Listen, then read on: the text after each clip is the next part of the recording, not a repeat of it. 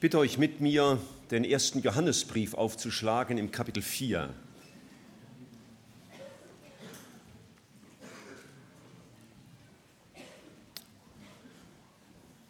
Erster Johannesbrief, Kapitel 4.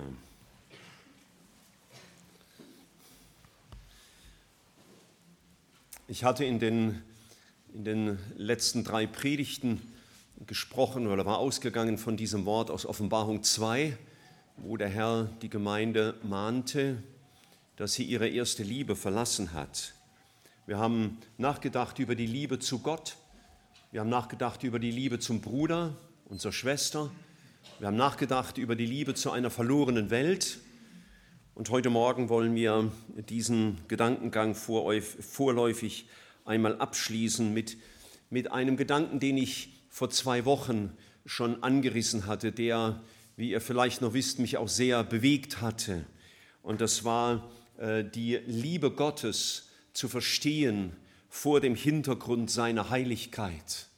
Und dass wir das Nachdenken über seine Heiligkeit vielleicht auch manchmal recht vernachlässigen und deswegen auch unser Nachdenken über seine Liebe zu uns und unsere Liebe zu ihm oder auch unsere Liebe zu unseren Geschwistern sehr oberflächlich und menschlich sein kann.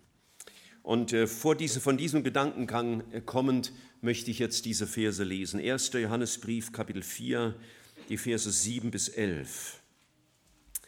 Geliebte, lasst uns einander lieben, denn die Liebe ist aus Gott und jeder, der liebt, ist aus Gott geboren und erkennt Gott.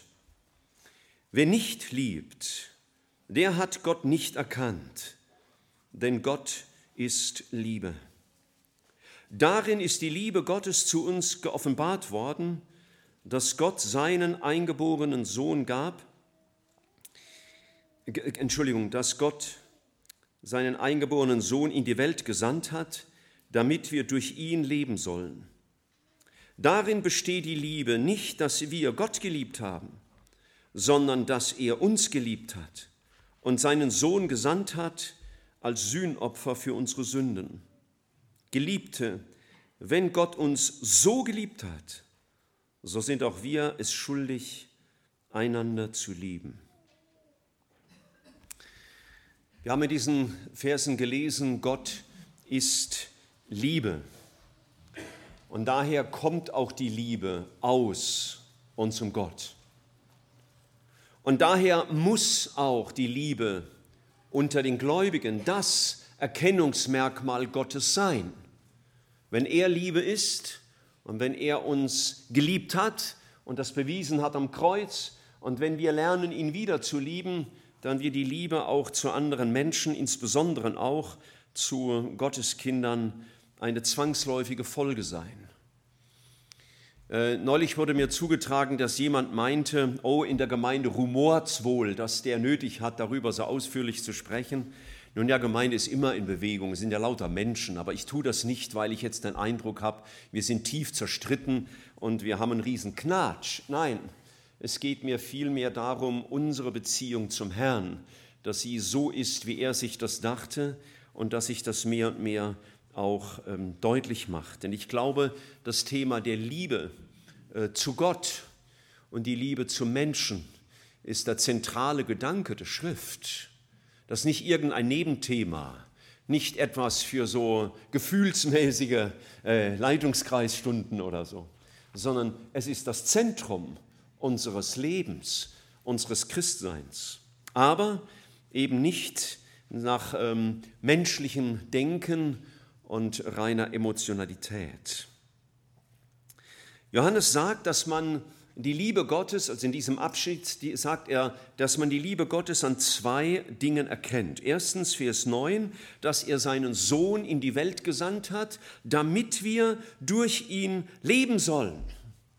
Und im nächsten Vers, dass er ihn gesandt hat als Sühnopfer für unsere Sünden möchte zunächst an dem Vers 9 stehen bleiben. Er hat seinen Sohn gesandt in die Welt, damit wir durch ihn leben sollen. Und wenn er gekommen ist, damit wir leben, ja, was war denn mit uns dann vorher? Was wäre, wenn er nicht gekommen wäre und uns nicht das Leben gegeben hätte. Nun, wir denken natürlich zuerst an Sätze wie Römer 6, Vers 23, der Tod ist der Sold, das heißt die gerechte Bezahlung für die Sünde. Hätte Christus uns nicht das Leben gebracht, dann wären wir noch im Tod wegen unserer Sünde. Manchmal habe ich den Eindruck, wir sind vielleicht das so sehr gewohnt, dass wir in Christus errettet sind, dass uns das gar nicht mehr bewegt, dass wir aus dem Tod errettet wurden und nicht aus einem nicht ganz perfekten Zustand ein bisschen noch perfekter gemacht wurden. Der Tod ist die zwingende Folge für die Sünde. Das hat Gott den Menschen angedroht Ganz am Anfang der Bibel wissen wir, hat er den Menschen gesagt, dass es da einen Baum gibt, von dem sie nicht essen sollten, denn an dem Tag, an dem sie davon essen würden, müssten sie sterben. Und mancher Kritiker hat sich dann äh, gewundert, dass Adam und Eva nicht gleich tot umgefallen sind und haben gedacht, naja, vielleicht hat es Gott doch nicht ganz so ernst gemeint. Nein, das glaube ich nicht, sondern er hat den leiblichen Tod verzögert als ein Zeichen seiner Gnade und Barmherzigkeit. Er hätte Grund genug gehabt, dieses Projekt Mensch sofort wieder abzubrechen. Und hätte er Adam und Eva auf der Stelle getötet, gäbe es uns alle nicht. Es war seine Barmherzigkeit, die Adam und Eva weiter leben ließ, aber seither ist der leibliche Tod die unweigerliche Folge der Sünde. Und wenn der frömmste Mensch stirbt, er stirbt als Folge der Sünde. Die Menschheitsgeschichte ging nach dem Sündenfall weiter und in 1. Mose 6 sehen wir Gott sehr bekümmert. Und er sagt in 1. Mose 6 im Vers 5, als der Herr sah, dass die Bosheit der Menschen sehr groß war auf der Erde und alles Trachten der Gedanken seines Herzens alle Zeit nur böse, da reute es den Herrn, dass er den Menschen gemacht hatte auf der Erde, und es betrübte ihn in seinem Herzen, und der Herr sprach, ich will den Menschen, den ich erschaffen habe, vom Erdboden vertilgen. So Gott beschließt den Tod der gesamten Menschheit und schenkt nur acht Menschen seine Gnade. Wir könnten vielleicht denken, ja, wieso nur acht? Ich meine, das ist ein bisschen unausgeglichen, ein bisschen ungerecht. Wieso nur diese acht? Ich meine, Noah ist ein frommer Mann, aber was über seine Söhne zu sagen gewesen ist, über deren Frauen, das wissen wir nicht nochmal. Waren die frömmer als all die anderen, die ertrunken sind? Nun, Geschwister, wir haben Gott nicht zu tadeln wegen seiner Gnade und Barmherzigkeit. Er hätte mehr als Grund gehabt, alle Menschen zu vernichten. Es ist Gottes Gnade, dass er die Geschichte weitergeschrieben hat mit der Menschheit. Und dann kam dieses große Werk. Wir kommen hier von dem Gedanken, er hat den Sohn gegeben, dass wir durch ihn leben sollen. Und er ließ ihn für uns alle den Tod schmecken. Damit wir Leben haben. Leben haben. Erfülltes Leben. Ein Leben, das Gottes Ziel erreicht. Ein Leben, das ewig ist. Ein Leben, das bleibende Frucht wirkt. Ein Leben, das Gott wohlgefällt. Dafür kam Christus, damit wir leben. Vorher haben wir vielleicht existiert, aber nicht in den Gedanken Gottes gelebt. Jesus kam, damit wir durch ihn Leben haben.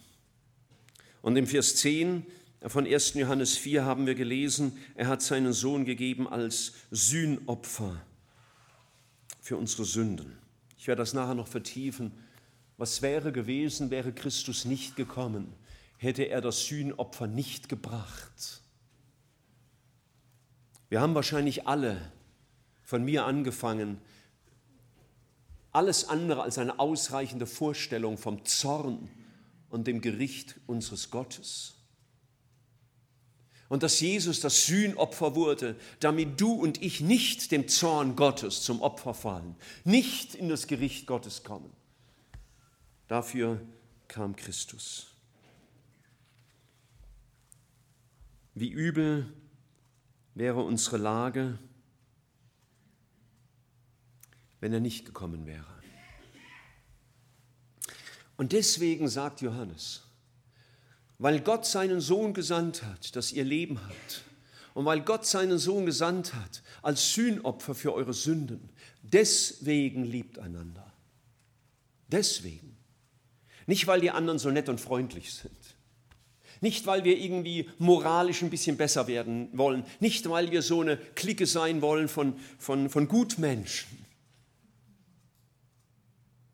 Sondern deswegen, weil Christus kam, damit wir in ihm das Leben haben und er das Sühnopfer geworden ist.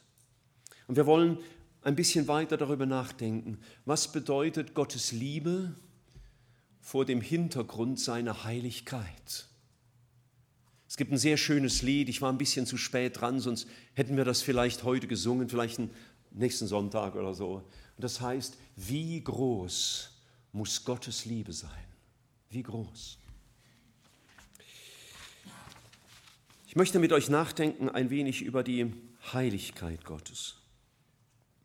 Soweit mir bekannt ist, ist keine Eigenschaft Gottes in der Schrift innerhalb eines Satzes dreimal genannt. Wir sehen das zum Beispiel in der Vision, die Jesaja hat, als er den Thron des Herrn sieht. Da rufen die Engel aus: Heilig, heilig, heilig ist der Herr. Und wir sehen in der Offenbarung, als dieser heilige Gott Gericht übt, ein dreifaches Wehe, Wehe, Wehe denen, die auf Erden sind. Wegen der Heiligkeit und dem Zorn Gottes. Die Heiligkeit Gottes ist das Attribut, das alles umfasst, wie Gott ist. In Gottes Gegenwart, wenn wir sie recht erfassen, müssen wir sagen lernen, wehe mir, wehe mir. Ich meine, Jesaja war nicht irgendeiner. Es war ein heiliger Mann, der dem Herrn hingegeben war, von Gott berufen. Und wenn wir Gott begegnen in seiner Heiligkeit, dann, dann schwindet alle Selbstachtung und alle gute Meinung von uns selbst. Und lieber, lieber Bruder, liebe Schwester, darf ich dir mal die Frage stellen, ist das bei uns je geschehen, ist es bei dir je geschehen, dass dir alle Selbstachtung und alle gute Meinung von dir selbst mal in Trümmern lag? Und zwar nicht, weil du gesehen hast, dass du einen bösen Fehler gemacht hast, sondern weil Gott so heilig ist. Dass wir, wenn wir ihm begegnen, wäre Christus nicht gekommen, nur unablässig rufen müssten, wehe mir, ich vergehe. Sehr vielen Christen ist das nie geschehen. Und deswegen ist ihr Denken über die, über die Gnade Gottes so oberflächlich. Und deswegen ist auch ihr Verständnis von Liebe zu Gott so oberflächlich, weil wir nie zerbrochen waren vor der Heiligkeit Gottes.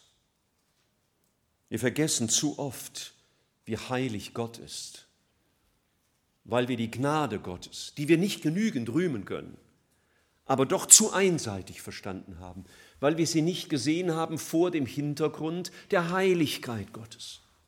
Wir reden von Liebe und Gnade und sagen, ach, das tut so gut. Aber wisst ihr, eigentlich muss uns das Nachdenken über die Gnade Gottes und die Liebe Gottes auch immer wieder erschrecken. Seine Heiligkeit beschreibt die Summe aller seiner Eigenschaften, die uns von ihm unterscheiden. Ich denke an den Propheten Jesaja im Kapitel 55 sagt er mal, so viel der Himmel höher ist, denn die Erde sind seine Gedanken höher als unsere Gedanken und seine Wege als unsere Wege. Er ist so unterschiedlich von uns. Sollten wir nicht vergessen, auch wenn wir Gott anbeten, dass wir ihn nicht so als einen netten Daddy behandeln, sondern vor Augen haben, wer dieser Gott ist. Diese Heiligkeit Gottes zeigt sich zum Beispiel in der Schöpfung. Er hat die Schöpfung aus dem Nichts gemacht. Durch die bloße Macht seines Wortes das unendliche Weltall, der kleinste Organismus, jede Funktion meiner Zelle, die Funktion unserer Augen, der Wechsel zwischen Tag und Nacht, die Tierwelt und auch alle Fähigkeit zu fühlen, nicht nur körperlich, sondern auch seelisch. All das hat Gott gemacht, weil er uns nach seinem Bild gemacht hat. Und, und die, der Gedanke einer Evolution lästert Gott auch deswegen, weil er ihm sagt, Gott habe das alles sich selber überlassen. Und das ist dann halt irgendwann daraus geworden. Nein, Gott hat den Menschen nach seinem Bild gemacht. Aber er hat es getan durch sein Wort. Und sein Wort braucht nicht Jahrmillionen, um irgendetwas entstehen zu lassen, durch einen Big Bang oder sonst irgendeine unsinnige Theorie. Als Großstädter haben wir nicht so oft das Vergnügen, nachts unter einem Sternenhimmel zu stehen. Aber sollte dir das im Herbst oder im Winter mal geschenkt sein, dass du draußen bist und ein wenig erahnst, wie gewaltig die Ausdehnung über dir ist, dann stell dir für einen Augenblick vor, das alles gab es nicht. Es war vorher ein Nichts und dann sprach Gott. Und dann war es. All das was du dann so staunend betrachtest. Wenn wir in 1. Johannes 4 gelesen haben, Gott ist Liebe, dann möchte ich das mal ein bisschen anders betonen, nämlich Gott ist Liebe. Gott. Wer ist Gott, der uns liebt? Was, was bedeutet das? Ich kann das heute Morgen wegen der Zeit und auch wegen meiner begrenzten, meinem begrenzten Verständnis nur, nur anreißen. Was bedeutet das, dass Gott Liebe ist? Wer ist Gott? Er ist vollkommen rein. Vollkommen rein. Es ist kein Makel, kein Fehler, keine Sünde an ihm. Einer der hervorragendsten Diener Gottes im Neuen Testament ist ihm begegnet. Und er schreibt das in Offenbarung 1. Er beschreibt diese, diese flammenden Augen, die Füße, die im Ofen glühen, das Schwert, das aus seinem Mund geht. Und da sagt er, er sagt gar nichts mehr, fällt nieder vor diesem Herrn. Wie tot, so heilig ist Gott. Geschwister, es ist vielleicht noch nie einem von uns so gegangen wie, wie Johannes, aber so ist Gott. Und ich? Im Gegensatz dazu kann ich nur sagen, wie Paulus das perfekt ausgedrückt hat in Römer 7, Vers 18, in mir, in meinem Fleisch und Blut und gar nichts Gutes. Er ist nur gut und in mir ist gar nichts Gutes. Geschwister, wenn wir das ein wenig mal durchdenken, dann hören wir auf, uns laufen zu verteidigen und rauszureden, sondern wir begreifen, und dieser Gott liebt mich. Dieser vollkommene, makellose Gott liebt den, der in sich nichts trägt, was Gott gut nennen müsste. Dieser Gott ist vollkommen an Macht. Nichts, was er sich vorgenommen hat, ist ihm zu schwer. Die Jünger haben eine kleine Andeutung bekommen davon in Lukas 8 bei der Geschichte mit der Sturmstillung. Sie erleben, wie Jesus, der da schlief, während im Sturm aufgeweckt wird und dann, und dann stillt er den Sturm und was sagen sie? Vielleicht würden wir erwarten, dass sie sagen, hey cool, können wir das nochmal machen? Nein. Sie stehen da und sagen, wer ist der? Dem sogar der Sturm gehorcht. In einem anderen Bericht heißt es, sie fürchteten sich. Sie erschraken vor der Offenbarung der Heiligkeit und Macht unseres Gottes. Und ich dagegen? Denk an ein Wunder, das Petrus erlebt, als er den Fischfang tut und das Netz schier zerreißt von, den, von der Menge der Fische. Und er fällt nieder vor seinem Herrn. Und was sagt er? Herr, geh vor mir hinaus ich bin ein sündiger Mensch. In einer wundersüchtigen Welt, auch in einer wundersüchtigen Christenheit, fehlt mir dieses Element, dass die Offenbarung der Heiligkeit Gottes in seinen Wundern uns erschreckt und zur Buße bringt und vor ihm niederwirft. Er ist heilig, das heißt auch vollkommen an Dauer seiner Existenz. Er war schon immer und wird ihm immer sein, wie der Herr Jesus es von sich gesagt hat. Er, Abraham, wurde, bin ich. Und ein Psalmist sagt es in, in Psalm 90 im Vers 2, ehe die Berge wurden und du die Erde und den Erdkreis hervorbrachtest, ja, von Ewigkeit bist du Gott. Er ist ewig, etwas Unvorstellbares. Er war und er ist und er wird sein und das wird niemals enden und es hat niemals angefangen. Und in seiner Existenz ist er völlig unveränderlich. Er ist keinen Moden unterworfen und keinen äußeren Zwängen. Das ist Gott. Immer gleich an Macht und Un ist nicht zu beenden. Und dem Hiob, der muss er entgegenrufen, wo warst du, als ich die Sterne geschaffen habe? Wo warst du? Und Hiob muss sagen, ja, keine Ahnung, wo ich da war. Da gab es mich einfach noch nicht. Oder wenn wir an das Lied Moses denken, er hat das zwar selber übertroffen, aber er sagt da, das Leben währt 70 Jahre und wenn es hochkommt 80 Jahre. Naja, er wurde ja 120. Aber selbst wenn es 120 ist, dann, dann ist es Mühe und Arbeit gewesen. Das ist unser Leben. Was sind 120 Jahre? Oder auch von mir aus 969 wie Methusalem im Vergleich zu dem Gott, der schon immer war und jetzt 6000 Jahre Erdgeschichte geschrieben hat und dann ewig bleiben wird. Er ist heilig. Das ist der Gott, zu dem du sprichst, den du anbetest, für dem du sagst, Gott, du bist heilig, unvergänglich, ohne Anfang und ohne Ende. Er ist vollkommen an Erkenntnis in seiner Heiligkeit. Es gibt nichts, was ihm verborgen wäre. Ich weiß nicht, ob dich Psalm 139 auch schon mal erschreckt hat. Wenn er sagt, Herr, du erforschst mich und kennst mich. Ich sitze oder stehe auf, so weißt du es. Du verstehst meine Gedanken von ferne, das heißt, noch ehe ich sie gedacht habe. Du beobachtest mich. Ob ich gehe oder liege, du bist vertraut mit allen meinen Wegen.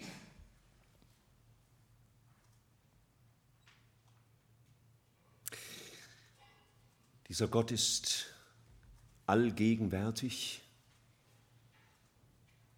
auf all meinen Wegen und auf all deinen Wegen und ihm entgeht nichts. Er ist vollkommen in seiner Auffassungsfähigkeit. Er kann alles sehen, er sieht alles, er hört alles. Er sieht auch die geheimsten Gedanken, die ich durch ein freundliches Gesicht vielleicht verberge die sieht er auch. Er ist heilig. Und ich? Was ist mit meinen Gedanken? Sind so begrenzt. Der Herr Jesus in Matthäus 13 sagt einmal, dass er seinem Volk Israel das Verständnis verschließen würde. Matthäus 13, Vers 14. Mit den Ohren werdet ihr hören und nicht verstehen und mit den Augen werdet ihr sehen und nicht erkennen. Also Gott sagt nicht, ich mache eure Augen taub und unsere, eure Augen blind, sondern ihr habt Augen und ihr habt Ohren und ihr versteht nichts und ihr seht nichts, wenn ich euch das nehme. Und ihr werdet auch unverständig sein gegenüber meinem Wort. Geschwister, das hier nur kleine Andeutungen von dem, was es bedeutet, dass Gott heilig ist. Johannes Calvin hat in seiner berühmten Institut, Institutio geschrieben, der Mensch ergreift erst dann die Erkenntnis seiner Niedrigkeit, wenn er sich an Gottes Majestät gemessen hat. Nochmal, der Mensch begreift sich erst, ergreift erst dann die Erkenntnis seiner Niedrigkeit recht, wenn er sich an Gottes Majestät gemessen hat. Vielleicht wird das ein sehr schönes Bibelstudium für dich in der kommenden Woche, aber reicht eine nicht. Ich würde dir sagen, nimm dir mal zwei oder drei, mal nachzudenken, was bedeutet es, dass Gott heilig ist. Und dann zieh immer wieder den Vergleich zu dir, damit du eingenordet wirst, wie man so sagt. Und wir sehen, so der bin ich. Wir begreifen das oft zu wenig. Ich las das neulich in einem sehr wertvollen Buch. Der Bruder schrieb, wir begreifen das oft zu wenig, weil die Worte Satans vom Sündenfall, ihr werdet sein wie Gott und ihr werdet wissen, was gut und böse ist, weil diese Worte nur schwer aus unserem Bewusstsein zu tilgen sind. Die sind einfach drin in unserem Betriebssystem. Ich weiß, ich kann, ich bin jemand. Und Gott hat so viel Mühe, uns deutlich zu machen, was wir nicht sind. Und es ist seine ganze Arbeit, unser ganzes Leben lang, uns zu zeigen, was und wer wir nicht sind. Lasst euch da nicht stören, irgendwas äh, spinnt da an unseren äh, Fenstern, die laufend auf und zu gehen. Ich weiß nicht, was das ist, aber ähm, be beachtet es nicht. Ja. ja, Geschwister, wir begreifen das oft zu wenig, weil das so tief in uns steckt ich bin noch etwas und ich kann noch etwas dem Herrn gegenüber. Der Wahn des Turmbaus von Babel ist auch unsere DNA. Ja, wir wollen etwas machen, das bis zum Himmel reichen. Wir bauen jetzt mal was auf. Und wir machen uns einen Namen. Wir würden das nie so ausdrücken. Darf ich uns diese Frage stellen? Bist du je erschrocken vor Gottes Heiligkeit? Und zerbrochen vor seiner Gerechtigkeit? Wie können wir, wenn wir, wenn wir nie zerbrochen sind mit unserer eigenen Gerechtigkeit vor Gott von Gnade reden? Wir brauchen eine Erkenntnis der Gnade Gottes und der Liebe Gottes vor dem Hintergrund seiner Heiligkeit. Bedenken wir Gottes Zorn. Das ist ein Teil seiner Heiligkeit. Gott ist nicht nur zornig gegenüber dem Ungläubigen, sondern auch manchmal gegenüber Gläubigen. Ich denke an Nadab und Abihu, zwei hervorragenden Dienern im Alten Testament. Ihr einziger Fehler im, Anführungszeichen war, dass sie äh, eigenmächtig ein Feuer in die Gegenwart Gottes brachten. Sie dienten Gott, aber mit leichter Variante ihrer eigenen Vorstellung. Es war ein Dienst ohne Gottesfurcht. Gott sollte zufrieden sein, dass sie dienen und nicht so genau hingucken, wie sie dienen. Und was ist Gottes Antwort? Ich meine, hätte es nicht genügt, dass Gott sagt, hey Nador und Abihu, kommt mal her, ich muss euch mal was erklären. Nächstes Mal macht er das nicht mehr. Nein, sie waren in der Gegenwart Gottes und wurden getötet. Und ihr Vater Aaron steht daneben und schweigt still, ergriffen vor der Heiligkeit Gottes. Ich erinnere uns an Usa oder Usia, je nach deiner Bibelübersetzung, der die Rückholung der Bundeslade begleitet auf dem Wagen und die rutscht und er hält sie fest, damit sie nicht in den Dreck fällt. Und was passiert? Gott schlägt ihn tot. Warum? Der macht's doch gut gemeint, oder? Der wollte doch nicht, dass die Bundeslade in den Matsch fällt. Erstens kann Gott selber auf sich aufpassen, der braucht unsere helfenden Hände nicht. Es war ja die Gegenwart Gottes. Und außerdem sollte das ja nicht auf einem Wagen transportiert werden, sondern Ussa hätte mittragen sollen. Und deswegen war er Teil des Problems. Und deswegen war es nicht ungerecht, dass Gott ihn tötet. Und wir erschrecken und denken, oh, wie kann Gott nur? Weil wir vergessen, dass Gott heilig ist. Und wenn wir nicht umkommen, ist es Gnade und Barmherzigkeit. Geschwister, ich sage das nicht leichtfertig dahin.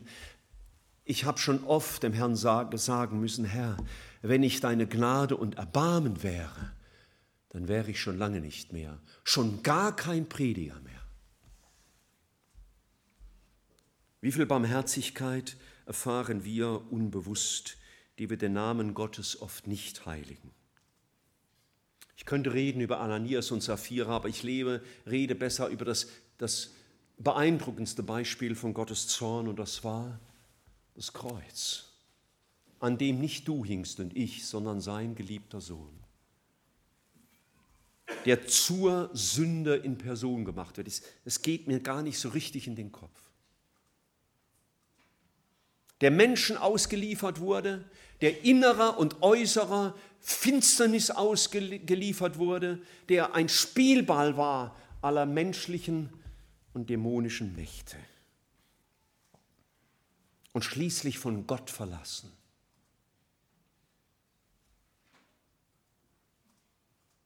Das ist Gottes Zorn. Und Geschwister, es ist wichtig, dass wir das vor Augen haben. Wir dürfen nicht vergessen, wie heilig Gott ist. Und wir dürfen nicht vergessen, was der Zorn Gottes ist. Es mag nicht das beherrschende Thema unseres Alltags sein, sonst könnten wir gar nicht leben. Aber wir können nicht von Gottes Gnade und Gottes Liebe reden ohne den Hintergrund seiner Heiligkeit und seines Zorns. Bedenken wir, Gott steht nicht in unserer Schuld. Gott ist nicht verpflichtet, gnädig zu sein. Nichts in mir könnte ihn je bewegen, mir gnädig zu sein. Nichts, nichts, nichts.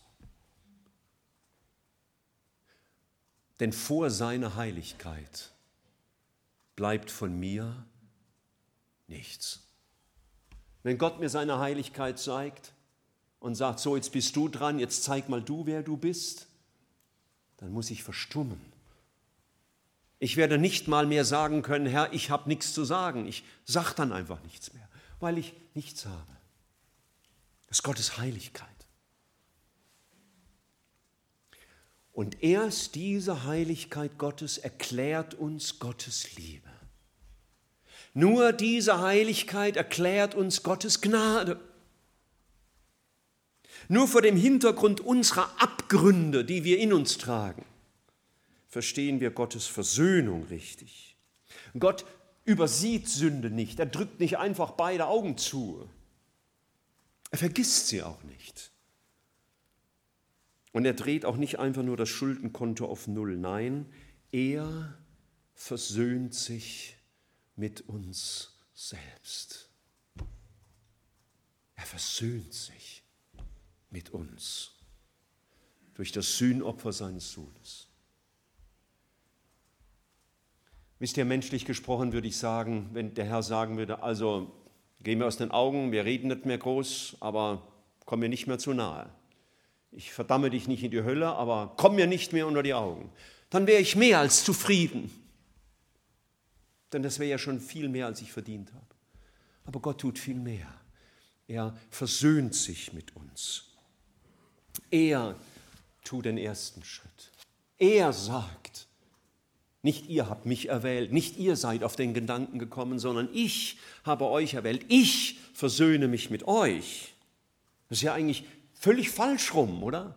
Ich meine, wenn zwei Leute miteinander Streit haben, da muss man mal gucken, naja, wer zieht zuerst? Gell? Und da denkt man immer, der andere, der müsste eigentlich, weil der hat ja größere Schuld. Aber mir, Gott gegenüber, dann ist ja klar, wer angekrochen kommen müsste und um Versöhnung betteln müsste. Aber wir hätten ja gar keine Grundlage dazu vor einem heiligen Gott, wenn er nicht seine Liebe und Gnade offenbart. Hosea hat es einmal so ausgedrückt, dass er sich mit uns verlobt in Gerechtigkeit und Gericht und in Gnade und Barmherzigkeit. Es gehört beides dazu. Und wir verstehen Gnade und Barmherzigkeit nur vor dem Hintergrund seiner Heiligkeit und seines Gerichtes. Und dann, dann hat mich etwas schier umgehauen, diese Frage, was Versöhnung für ihn bedeutet. Versöhnung bedeutet für ihn nicht nur, dass er sagt, naja, hüllen wir den Mantel des Schweigens über all deine Sünden. Nein, jetzt kommt's. Er macht uns heilig in Christus. Er macht uns heilig in Christus. Versöhnung Gottes mit uns kann nicht mit weniger zufrieden sein, als uns heilig zu machen in Christus, weil Gott nur mit einer Spezie von Menschen Gemeinschaft haben kann. Und das ist seine Heiligkeit. Er hat gesagt schon im Alten Testament und der Petrus wiederholt es, seid heilig, denn ich bin heilig. Und Gott macht einen Sünder wie mich Jemand, der nichts zu bringen hat. Jemand, der keine Antwort hat auf die Darstellung der Heiligkeit Gottes. Den macht er heilig. Nicht in mir selbst, dass ich sagen könnte, guck mal Herr, was da für ein toller Kerl kommt. Heilig in Christus. Das hat Jesaja doch so eindrücklich erlebt, als er dem Herrn begegnet in dieser Vision in, in Jesaja 6 und, und er sagt: Wehe mir, ich vergehe, denn ich bin ein Mensch mit unreinen Lippen und wohne unter einem Volk mit unreinen Lippen. Und dann heißt es: Da flog einer der Seraphim zu mir und er hielt eine glühende Kohle in seine Hand, die er mit der Zange vom Altar genommen hatte, und er berührte meinen Mund damit und sprach, dies hat dein Lippen berührt, deine Schuld ist von dir genommen und deine Schuld gesühnt. So das ist, was Gott tut. Und jetzt darf ich vor diesem Herrn stehen. Und ich muss nicht vergehen vor ihm. Und ich muss nicht sterben in seiner Gegenwart sondern ich darf sagen, Herr, durch deine Gnade, durch Christus bin ich heilig gemacht. Oh Geschwister, wir können das nicht machen in uns, aber wir können beten darum, dass uns das erschüttert, dass uns das bewegt. Gottes Liebe vor dem Hintergrund seiner Heiligkeit. Und dazu gab es nur einen Weg, nur einen. Das haben wir gelesen am Anfang in 1. Johannes 4, dass er seinen Sohn als Sühnopfer gab.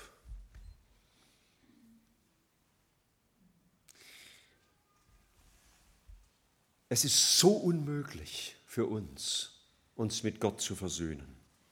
Wer könnte je unsere Sünde auslöschen? Als David seinen Bußpsalm 51 betet, da sagt er, meine Sünde ist alle Zeit vor mir. Ich krieg die gar nicht los. Es klagt mich fortwährend an. Was sagt Gott? Ich werde eure Sünden versenken in die Tiefen des Meeres und nicht mehr daran denken. Das ist Gott. Er denkt nicht mehr daran. Der, der Augen hat wie Feuerflammen, dem nichts entgeht, entschließt sich, nicht mehr an meine Sünde zu denken. Das ist Gottes Liebe. Das kriegen wir kaum zusammen. Ja? Der heilige Gott, dem nichts entgeht, versenkt unsere Sünde in die Tiefen des Meeres und denkt nicht mehr daran. Er ist heilig. Der Prophet Nahum in Kapitel 1 für 6 habt ihr wahrscheinlich nicht auswendig greifbar, was in Nahum 1 für 6 steht. Ich auch nicht. Da steht, wer kann bestehen vor deinem Grimm? Und wer widersteht der Glut seines Zornes? Sein Grimm ergießt sich wie ein Feuer und Felsen werden vor ihm zerrissen. So, das ist der Gott, vor dem ich stehe und du, mit all dem, was in uns ist. Und vielleicht haben wir eine kleine Ahnung durch Gottes Seelsorge bekommen von dem, was in uns ist. Vor diesem Gott stehen wir. Er ist immer noch der gleiche, er hat sich nicht verändert. Manche denken, im Alten Testament war Gott so zornig, im Neuen ist er ja der, der alles mit seinem Wohlwollen überdeckt. Nein, Gott ändert sich nicht. Keine Veränderung bei ihm. Er ist dieser Gott, der heilig ist und heilig sein muss. Und über ihn sagt äh, Paulus in Römer 5, Vers 9, Römer 5, Vers 9, wie viel mehr nun werden wir, nachdem wir jetzt durch sein Blut gerechtfertigt worden sind, durch ihn vor dem Zorn errettet werden. Dieser Gott, der heilig ist und deswegen zornig, nur er kann den Zorn abwenden, indem er seinen eigenen Sohn diesen Zorn tragen lässt. Wer von uns könnte sich je bessern und verändern? Jeremia sagt, der, der Leopard, der kann seine Flecken nicht verändern. Und dann sagt Gott im Alten Testament schon durch Jesaja: Ich werde meinen Geist in euch geben und ich werde solche Menschen aus euch machen, die nach meinen Geboten wandeln und danach tun. Ich mache euch neu. Ich stehe vor diesem heiligen Gott, der mir zeigt, wer ich bin in seinen eigenen Augen und ich stehe da und habe nichts zu sagen zu meiner Rechtfertigung. Ich kann nichts tun, dass er mir vergibt und ich kann mich auch nicht ändern. Wie könnte ich durch meine Anstrengung Gott je zufriedenstellen? Welche Lächerlichkeit ist das? Und da begegnet mir Gott und sagt, ich mache dich neu. Wer könnte sich je heilig machen? Wenn Gott sagt, seid heilig, denn ich bin heilig, dann stehe ich da und sage, oh Herr, ja, wie soll das gehen? Und dann sagt er uns in 1. Korinther 1, Vers 30, Christus ist uns gemacht zur Heiligkeit. Christus. Seine Heiligkeit ist mein Mantel. Gibt dieses schöne alte Lied, Christi Blut und Gerechtigkeit. Das ist mein Schmuck und Ehrenkleid. Damit will ich vor Gott bestehen, wenn ich zum Himmel werde eingehen. Und schaut, Geschwister, das ist, wird immer der Weg Gottes sein, wenn er einen Menschen beschlagnahmt für sich. Ob ähm, als Bibelschüler oder als Mitarbeiter im Leitungskreis oder wer immer du auch wärst. So geht Gott seinen Weg immer, wenn er uns gebrauchen will. Er offenbart sich. Der Mensch zittert vor Angst und Schrecken, weil er weiß, wer Gott ist und wer er selber ist. Er erlebt diesen Gott, der ihm vergibt und heilt und mit seiner Heiligkeit beschenkt. Und dann sendet er ihn und sagt, jetzt gehe. Jetzt gehe. Wenn ich dem Petrus begegnet wäre nach der Auferstehung, hätte ich gesagt, naja, war eine tolle Vorstellung, Petrus. Deine großen Worte, ne? Ja, ja, und jetzt? Weißt du was? Jetzt hältst du mal den Mund und setzt dich mal für die nächsten fünf Jahre in die hinterste Reihe unserer Gemeinde und bist mal still. Und nach fünf Jahren können wir mal nachdenken, über Bewährung nachzudenken und dann mal schauen, was aus dir werden könnte. Nein, da begegnet ein Mann der Heiligkeit Gottes und erfasst in diesem Zeitraffer Gottes ganz schnell, wie erbärmlich es er ist und wie großartig Gottes Gnade ist und lässt sich senden. Geschwister, meistens zeigt sich Gott ja gnädig und barmherzig in unserem Leben. Und wenn er dann doch mal heilig handelt, so richtig schmerzhaft eingreift, dann wundern wir uns und dann kommt manchmal die Frage, wieso Herr? Wieso Herr? Vielleicht sollten wir all, all unseren guten Tagen jeden Tag sagen, wieso Herr? Wieso schenkst du mir deine Gnade? Aber mit diesen erschreckenden Ereignissen will Gott uns aussagen, nehmt euch in Acht. Ich habe nicht aufgehört, heilig zu sein. Ich bin und bleibe immer der gleiche. Vergesst nicht meine Gerechtigkeit. Freut euch an meiner Liebe. Preist meine Gnade. Aber vergesst nicht, dass ich heilig bin. Und weil er heilig ist, kann Versöhnung nur von ihm ausgehen. Gott war in Christus und versöhnte die Welt mit sich selbst. Und darum hat er seine Boten ausgesandt mit der Botschaft, lasst euch versöhnen mit Gott. Und ich komme zum Schluss mit 1. Johannes 4, unser Ausgangstext im Vers 11. 1. Johannes Brief, Kapitel 4, Vers 4, Vers 11. Geliebte, wenn uns Gott so wie wir es jetzt 40 Minuten lang betrachtet haben. Wenn Gott uns so geliebt hat, sind auch wir schuldig, einander zu lieben. Das ist die Begründung. Gott sagt nicht, lieb den anderen, weil das sind alles so nette Leute. Oder, naja, bist ja auch nicht perfekt und und der andere halt auch nicht, okay, dann drückt jeder mal die Augen zu und dann klappt es. Nein, weil ich so heilig bin und euch völlig unverdient mit meiner Gnade und Liebe beschenkt habe. Deswegen, deswegen liebt einander. Und Geschwister, da haben wir einiges vielleicht nachzudenken über unsere Beziehungen in unserer Familie, in unserem, an unserem Arbeitsplatz, vielleicht in deiner Nachbarschaft oder auch hier in der Gemeinde. Wie denke ich über Liebe nach? Geschwister, ich bin äußerst begrenzt in der Fähigkeit, das darzulegen. Und ich werde es immer sein, weil Gott so unerforschlich ist.